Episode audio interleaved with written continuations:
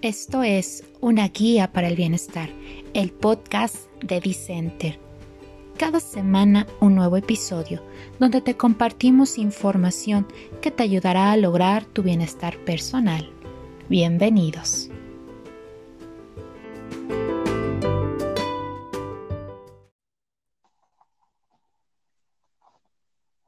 Hola, feliz viernes. Estamos muy felices de que estén con nosotras otro episodio más en esta guía para el bienestar. Si no me conoces, me presento, soy Ale Ortiz y te doy la bienvenida este día y también saludo a mi amiga y colega Pili Torres. Hola a todos, es un gusto estar nuevamente en otro episodio más de esta segunda temporada que hemos preparado con muchísimo gusto. Ya casi se acerca al final, pero ya vendremos con muchos más temas para ustedes en otra nueva temporada. Muchísimas sorpresas les esperan y por favor visiten nuestra página de Instagram porque les estamos dejando muchas recomendaciones de lectura para que en este momento ustedes puedan leer. Recuerden que en, alguno de los episodios Naya hablaba de los libros de que se propone leer uno cada vez al mes. Entonces, si ustedes están esta, en esta misma sintonía, pues escuchen a nuestro podcast de cómo cumplir ahora sí tus propósitos y si dentro de esos propósitos está la lectura, bueno, ya les sugerimos bastantes libros. Así es, pero vamos a iniciar con el episodio de hoy, que la verdad eh, es un tema que me gusta mucho porque eh, creo que es primordial y es importante para poder estar bien con nosotros, bien con los demás. Muchas veces en terapia nos dicen, es que quiero trabajar o es que quiero sentirme bien para estar eh, para tener mejores relaciones con las demás personas. Y es válido, está bien que queramos que sea un objetivo nuestra terapia, pero creo que uno de los principales siempre va a ser trabajar en nosotros, trabajar en nuestros problemas, en nuestros fantasmas, eh, en lo que estamos viviendo en nuestro presente para poder estar bien. Y creo que uno de esos eh, temas y también algo que creo yo que el 98% de las sesiones que trabajamos con nuestros pacientes lo hemos trabajado, por eso lo quisimos traer al podcast, es perdonarnos para sanar, ¿no? Porque a veces decimos, pues perdona a tu mamá, perdona a tu papá, perdona a tu novio, a tu exnovio, ¿no? Perdona a tu amigo, pero, pero también creo que atrás de toda esa parte siempre traemos una culpa eh, implícita o explícita con nosotros, algo que nos lastima, algo que nos molesta, eh, quizá por algo que cometimos, algo que hicimos mal, algo que no nos gusta de nosotros y tenemos una culpa enorme y que nadie más nos las va a quitar más que nosotros mismos. Por eso hay que aprender a perdonarnos y sanar como un ritual terapéutico que debamos hacer una vez al mes, ¿no? Como para tratar todo lo que podamos estar viviendo y este, sentir. Por eso quisimos platicarles hoy sobre este tema. En primera, pues tenemos que saber que nuestros errores no nos definen, ¿ok? Todos los errores que hayamos cometido a lo largo de nuestra vida, desde el día uno en que existes, no te definen, ¿ok? Ningún ser humano nació, este, nació o vino al mundo y no cometió ningún error. O sea, de verdad, ninguno.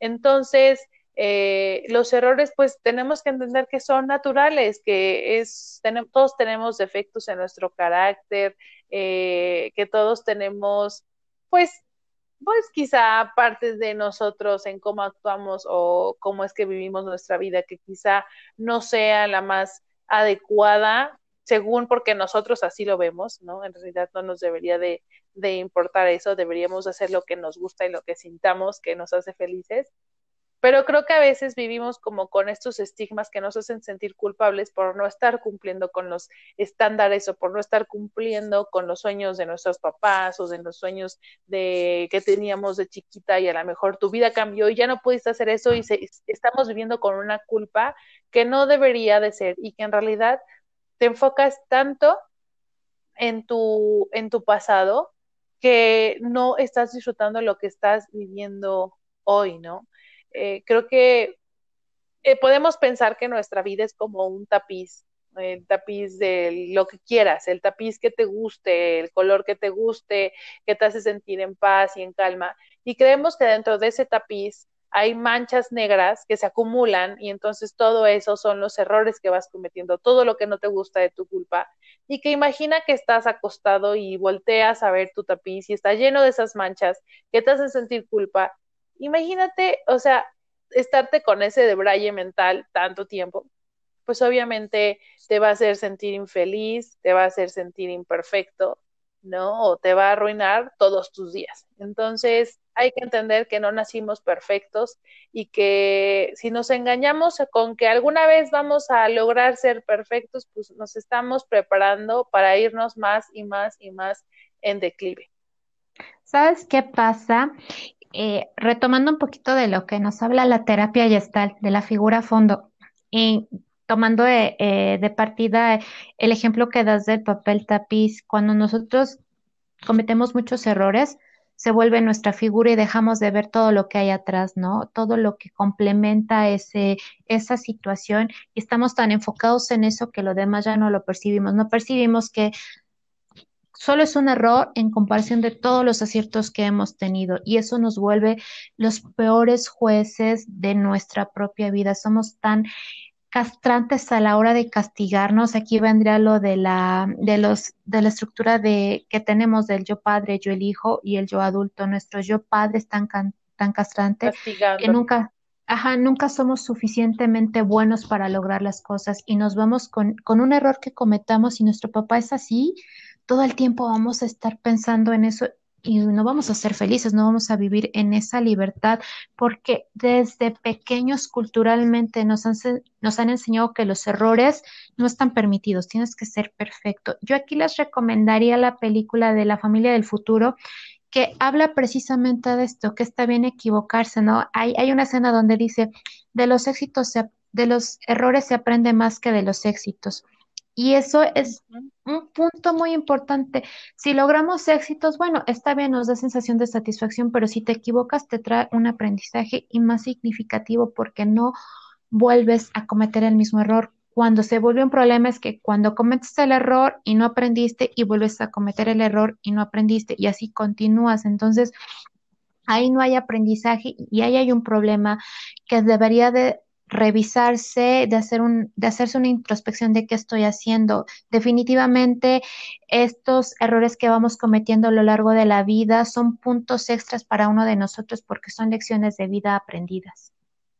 Claro, y como dices, los errores, pues bueno, vienen a enseñarnos, vienen a aceptar que nuestro tapiz va a estar lleno de manchas, grietas, fisuras, parches, ¿no? Pero que sobre todo nos viene a enseñar y que nunca vamos a poder ser perfectos. Quizá es algo fuerte, quizá es algo que, que si tú estás soñando con esa perfección, pues no, tu tapiz nunca va a ser perfecto, o sea, haciendo como una analogía que el tapiz es tu vida. Pero yo creo que todo eso nos viene a enseñar o nos viene a, eh, a motivarnos a que nos esforcemos por ser la mejor versión de nosotros eh, cada día, ¿no? Sea lo que sea ese yo. O sea, si tú quieres ser eh, el mejor este, diseñador gráfico eh, de Puebla, de México, bueno, pues te esfuerces en eso y que en el camino va a haber dificultades, que en el camino va a haber grietas, que en el camino va a haber muchísimos problemas, pero que te esfuerces, ¿no? Que, que, que no te quedes como paralizado ante pensar en que nunca vas a ser perfecto. Y es que en esta vida, en esta vida vamos subiendo una montaña y los que han tenido oportunidades de ir a una montaña, a un cerro, lo que sea, no son completamente lisas. Hay piedras, ¿no? Y si uno por alguna razón no percibe la piedra y se tropieza, pues no es que te caíste y ahí te quedaste en el piso, o subes o bajas, pero algo tienes que hacer. Y esos son los errores, ¿no? Si se presenta ese error, ¿qué vas a hacer con ese error?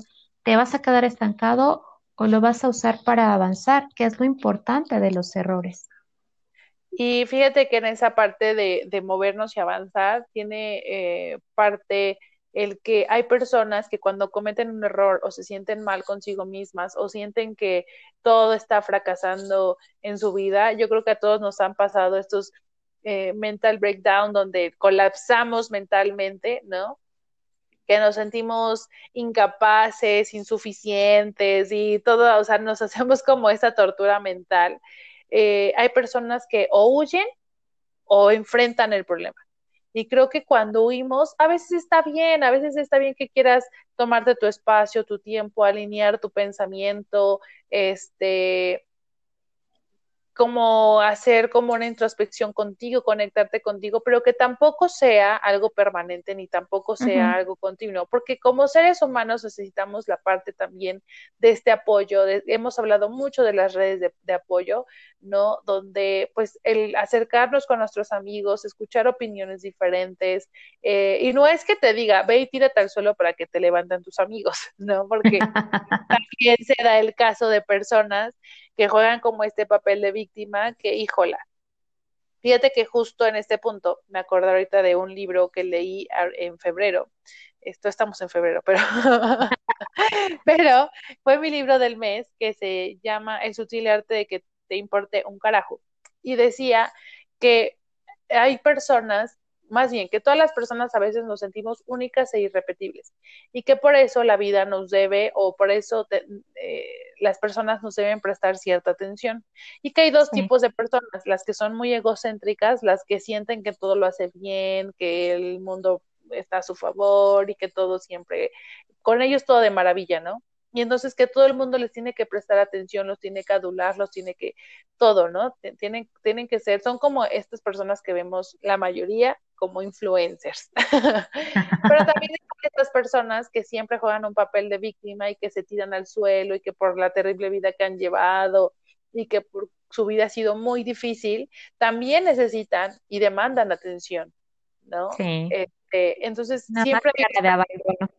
Ajá, hay esta polaridad en, en, las personas. Y creo que en, en cuando estamos en estos breakdowns donde nos sentimos mal con nosotros, creo que debe de haber un punto medio, donde si quiero tomarme mi tiempo para alinear mis pensamientos, para concentrarme en mí, está bien, pero también está padre que puedas salir y buscar esta red de apoyo, donde puedas este pues confiar a tus amigos y familiares eh, todo eso que estamos sintiendo sin tirarnos al suelo y sin querer que nos levanten porque como lo hemos comentado nadie más que tú tiene la capacidad de que te, o sea, de que te muevas, de que salgas de esos eh, lapsos donde te sientes el peor del mundo. Eh, creo que todos como humanos necesitamos hombros, oídos, mentes y corazones que, que, sintamos que están en sintonía con nosotros, que nos escuchan, con el simple hecho a veces de que nos escuchen y tú liberas y sacas y dices todo como, como vas sintiéndolo, está, está muy bien y estar conscientes de que somos humanos y con el simple hecho de ser humanos somos perfectibles, ¿no? ¿Qué, quiere decir esto? Que siempre vamos a estar buscando el, el trabajar en nuestra persona, pero por ende está escrito que vamos a cometer errores simplemente por el hecho de ser humanos, porque entran nuestros juicios, nuestras creencias, nuestros pensamientos, nuestras ideas, nuestras idealizaciones y un sinfín de cosas que nos van a llevar a cometer errores. Claro, pero ¿te parece, Piri, si nos vas contando un poquito sobre cómo ir entendiendo o, por qué necesito perdonarme a mí mismo? El primer punto que podríamos tocar aquí es diagnosticar por qué necesitas perdonarte a ti mismo. Ok, sé que necesito perdonarme, ya lo reconocí una vez que reconozcas que necesitas perdonarte, primero es qué, qué emoción o qué sentimiento estás viviendo. Puede ser la culpa, puede ser que te sientas responsable o que sientas la necesidad de ser perdonado. Probablemente te sientes te sientas incómodo con alguno de estos pensamientos, pues cuando cometemos los errores viene esa escena una y otra y otra y otra vez y entonces estos pensamientos intrusivos pues no nos dan no nos dan paz. Hay que identificar por qué uno se siente así y nos podemos hacer dos preguntas muy importantes. La primera es, ¿me siento así porque las consecuencias de lo que hice me hacen sentir mal? Y la segunda, ¿me siento así porque soy culpable de un mal resultado? Ok, y yo creo que en esta parte que nos cuentas de entender por qué necesito perdonarme, creo que a veces cometemos eh, acciones o decimos cosas sin pensar, ¿no? Y que podemos herir a otra persona, pero ni siquiera yo puedo comprender ¿por qué me siento culpable? Porque tú, pues es que le dije la verdad, ¿no? Cuando hablas con alguien dices, pues es que le dije las cosas como son. Y claro, hemos hablado de esta corresponsabilidad emocional donde cada uno decide lo que siente, ¿no? Pero creo que también eh, tenemos que tener estos filtros donde, pues sí, tú puedes, tu parte de responsabilidad emocional es como tú vas a comunicar ese mensaje, ¿no? Algo que no te guste de tu amigo, de tu familia, de algún familiar, de tu novio, ¿no? Y después ya llegas a tu casa y dices, híjole, creo que sí cometí un error, pero no identificas en qué te equivocaste. Entonces, estas preguntas que nos dicen sobre eh, identificar si me siento culpable porque por las consecuencias de lo que hice, es decir, a lo mejor la consecuencia puede ser, se enojó la otra persona y me bloqueó, ya no me quiere hablar, o eh, por, por el comentario que hice, la persona se sintió pésimo o la persona tomó una decisión que puede cambiar a lo mejor nuestras vidas, a lo mejor en una relación, ¿no? A lo mejor lo que yo dije, por lo que yo dije, la otra persona me dijo, ¿sabes qué? Mejor aquí terminamos y aquí lo dejamos. Y eso me hace sentir culpable. El entender qué parte o cuál es mi error para así perdonarnos a nosotros. ¿Sabes qué? Aquí en una, voy a hacer una confesión a mí como mamá me ha pasado muchísimo. A veces creo que viene el regaño de más y digo, ay, creo que la regué, no era para tanto. Entonces ya me siento culpable y estoy pensando mil ideas en, cómo, primero trato de justificar por qué lo regañé o por qué la regañé, ¿no? A alguno de mis hijos. No es que sí se portaron mal, ¿no? Esa, esa parte de la negación. Después viene eh, la culpa, híjole, creo que sí me pasé de la raya, ¿no? Y la tercera pues que me ha costado un poco de trabajo porque culturalmente pues nos enseñan que los papás pues somos así como perfectos y no nos equivocamos en nada, pero sí acercarme a mis hijos a decirme, sabes que sí, sí la regué, sí lo he hecho con mis pequeños y luego hasta yo termino llorando, yo por favor discúlpame, no era para tanto, en otras ocasiones no lo hago, me quedo con la pues con la emoción, pero sí te genera culpa, bueno, a mí me genera culpa, me genera responsabilidad porque pues el adulto en esta relación soy yo, no son ellos. Se esperarían más de mí que yo fuera más responsable con lo que hago, con lo que digo, en el cómo me siento también. Cuando son las discusiones que ellos se llegan a pelear, eh, instintivamente como digo, fuiste tú, pero yo no fui, empezó el otro. Y ahí se generan otros problemas donde termino a lo mejor ahí ejerciendo mi maternidad y pongo en paz la situación y cada quien a su habitación, pero sí, a veces creo que esto se vivencia más en, bueno, yo lo puedo vivenciar más en mi relación con mis hijos y tocando el punto de la pareja cuando te enojas, dices muchísimas cosas sin pensar y el enojo es el que habla por ti. Y también en estos casos a mí me ha costado un poco de trabajo reconocer que la riego y que eso me genera culpa y que, y que no hacer bien las cosas pues es un error para ti. Viene la, la madurez en decir sí reconozco que me estoy equivocando, que a veces resulta un poco difícil.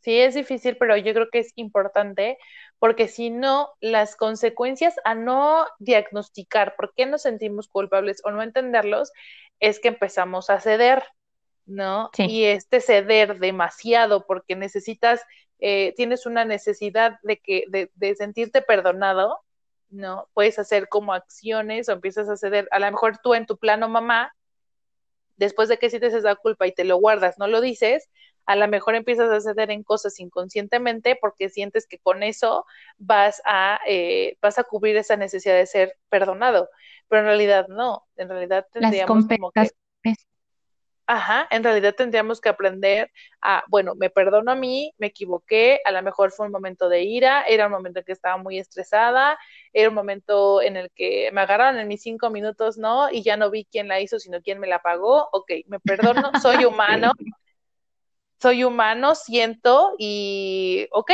no, o sea, sí soy psicóloga, soy esto, pero soy mamá 24/7 y tampoco tengo como el control completo de mis emociones, no todo lo puedo controlar, ok, me perdono por eso, porque soy humana y siento. ¿no? Entonces ya, dependiendo de eso, pues bueno, a lo mejor ya puedes ir y hablar o ya tomas una decisión, pero ya es más consciente, ¿no? Y esta parte, esta parte también eh, tiene mucho que ver con aceptar que que si fracasas o si haces algo como el del tipo, por ejemplo, voy a tomar tu ejemplo, ya que la Porque creo que muchas veces nos dicen así como, es que tú eres psicólogo, ¿por qué te enojas? ¿No? o ¿por qué no gestionas por tus emociones? ¿O a poco los psicólogos esto? ¿A poco? O sea, y creo que genera un poco de culpa decir, chin, sí es cierto, ¿no? Chin, o sea, soy psicóloga y tuve una relación tóxica soy psicóloga y no sé cómo decirle a una amiga, ya no me haces bien en mi vida, ¿sabes qué? Córtalas, aquí, bye, ¿no? Soy psicóloga y, nuestro, y sí te genera un poco de culpa, ¿no? Entonces, el entender que lo que te decía, somos seres humanos, todos fallamos en algún punto de nuestras vidas y que, y que no por fracasar en algo eh, ya sea en lo profesional, en una relación interpersonal con quien sea, te hace una mala persona, ¿no? Aquí hay una frase de Bill Gates que dijo, eh, está bien que celebres el éxito, pero es más importante prestar atención a la lección de los fracasos. ¿ok? Porque aprender de nuestros errores es un paso para perdonarnos a nosotros mismos. Y en este libro que les cuento que estoy leyendo, hay una parte que me gustó mucho, que dice que disfrutes aún tu fracaso más grande, disfrutes esos días grises, los disfrutes, porque al final, cuando pase, porque nada es permanente en tu vida, aún el peor problema en tu vida, ya sea desde romperte la uña de tu dedito chiquito del pie, Eso sí duele mucho. sí, hasta la pérdida de un familiar, nada es, nada es permanente, todo es momentáneo. Y que incluso eso lo aprendas a disfrutar, porque cuando pase eso, cuando pase esa tormenta, cuando logres resolver ese problema, cuando pases ese, ese duelo, te va a enseñar y te va a enseñar a también ser más fuerte. Entonces, como dice Bill Gates, hay que aprender a prestar atención a las lecciones del fracaso. En la película que les comento de la familia del futuro dice, mira hacia el futuro, ya no veas hacia... De verdad que se las recomiendo. Es de las pocas películas de Disney que tienen ese mensaje y haz de cuenta que yo creo que el que la escribió leyó el libro que tú estás leyendo, seguramente, porque efectivamente hay que mirar hacia el futuro, ya para qué miras hacia atrás. O sea, ya lo viviste, ya aprendiste, y si vas a mirar hacia atrás, es como lo comentábamos alguna vez, es para tomar el impulso y continuar y fijarnos que el futuro es lo que nosotros sí podemos empezar a trabajar desde hoy, sin olvidar vivir tu presente. Sí, justamente había, bueno, posteamos un, eh, un post en Instagram que dice, y lo leí, por eso lo, lo quisimos poner porque dije, sí es cierto, dice, esto es lo que, esto es lo que hay hoy, así que fluye. O sea, no porque una situación que no te guste, no porque una situación que te incomoda, no porque este problema no sabes qué hacer con él, eh, no, no te guste, se va a ir, va a decir, ay no, nadie no sabe cómo arreglar esto, ya me voy. No, obviamente no, ese, eso se va a quedar. Eh, pero de nada te va a servir clavarte en este problema, en esta situación que estás viviendo hoy, porque no vas a avanzar, porque no vas a aprender. Y ya hemos hablado sobre estas ecuaciones que se repiten. Si tú no las resuelves hoy, mañana, pasado, en un año, en dos años, se va a repetir. Entonces, es mejor ser conscientes en este momento de lo que estoy viviendo y disfrutarlo, o sea, aprender cómo a disfrutar esto eh, para que al final del día a lo mejor resolviste el problema o pasa tiempo y ahí encuentras como el aprendizaje y a veces dices, ay, qué padre que lo viví, ¿no? Qué padre que lo viví porque ahora soy una persona diferente, incluso ahora que estamos en pandemia y seguimos en pandemia. Y seguiremos. y seguimos en pandemia, no somos las mismas personas de hace un año.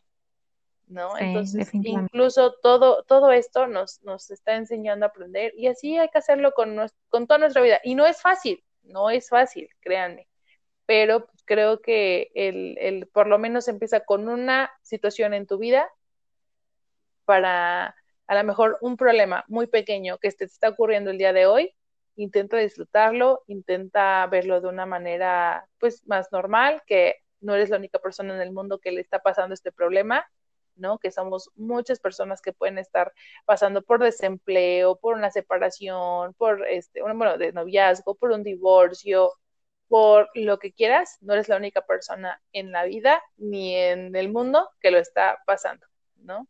Y asumir la responsabilidad incluso desde el lenguaje, ¿no? Porque podemos decir, es que por culpa de esa persona yo me equivoqué. Por culpa de la situación yo me equivoqué.